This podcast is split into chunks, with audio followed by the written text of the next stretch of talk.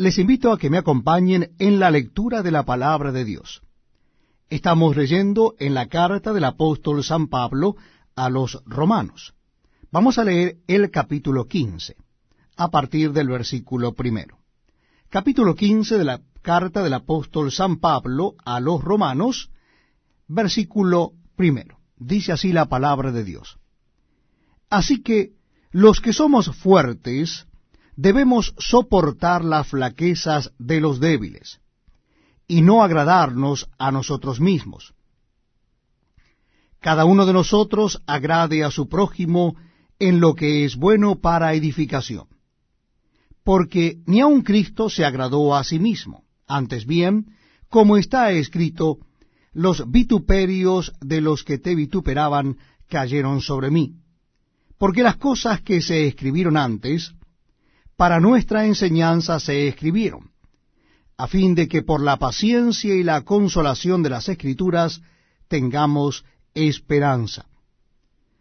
Pero el Dios de la paciencia y de la consolación os dé entre vosotros un mismo sentir según Cristo Jesús, para que unánimes a una voz glorifiquéis al Dios y Padre de nuestro Señor Jesucristo.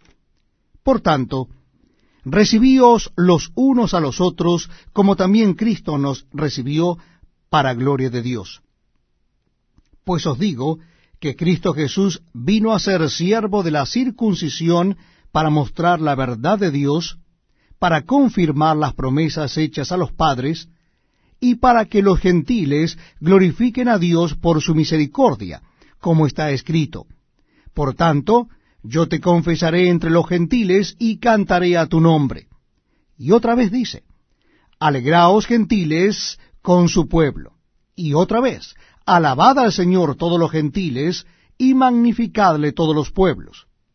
Y otra vez dice Isaías, estará la raíz de Isaí, y el que se levantará a regir los gentiles, los gentiles esperarán en él y el Dios de esperanza os llene de todo gozo y paz en el creer, para que abundéis en esperanza por el poder del Espíritu Santo. Pero estoy seguro de vosotros, hermanos míos, de que vosotros mismos estáis llenos de bondad, llenos de todo conocimiento, de tal manera que podéis amonestaros los unos a los otros. Mas os he escrito, hermanos, en parte con atrevimiento, como para haceros recordar, por la gracia que de Dios me es dada, para ser ministro de Jesucristo a los gentiles, ministrando el Evangelio de Dios para que los gentiles le sean ofrenda agradable, santificada por el Espíritu Santo. Tengo pues de qué gloriarme en Cristo Jesús en lo que a Dios se refiere porque no osaría hablar sino de lo que Cristo ha hecho por medio de mí para la obediencia de los gentiles, con la palabra y con las obras, con potencia de señales y prodigios en el poder del Espíritu de Dios, de manera que desde Jerusalén y por los alrededores hasta Ilírico, todo lo he llenado del Evangelio de Cristo. Y de esta manera me esforcé a predicar el Evangelio no donde Cristo ya hubiese sido nombrado para no edificar sobre fundamento ajeno, sino, como está escrito, aquellos a quienes nunca les fue anunciado acerca de él, verán, y los que nunca han oído de él, entenderán. Por esta causa me he visto impedido muchas veces de ir a vosotros.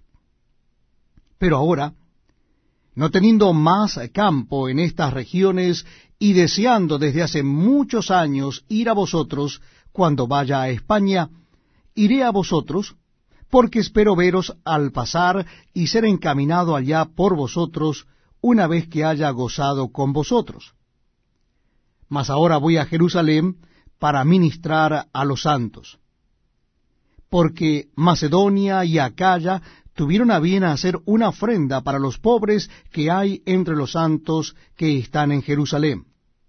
Pues les pareció bueno, y son deudores a ellos, porque si los gentiles han sido hechos participantes de sus bienes espirituales, deben también ellos ministrarles de los materiales. Así que, cuando haya concluido esto, y les haya entregado este fruto, pasaré entre vosotros rumbo a España. Y sé que cuando vaya a vosotros, llegaré con abundancia de la bendición del Evangelio de Cristo.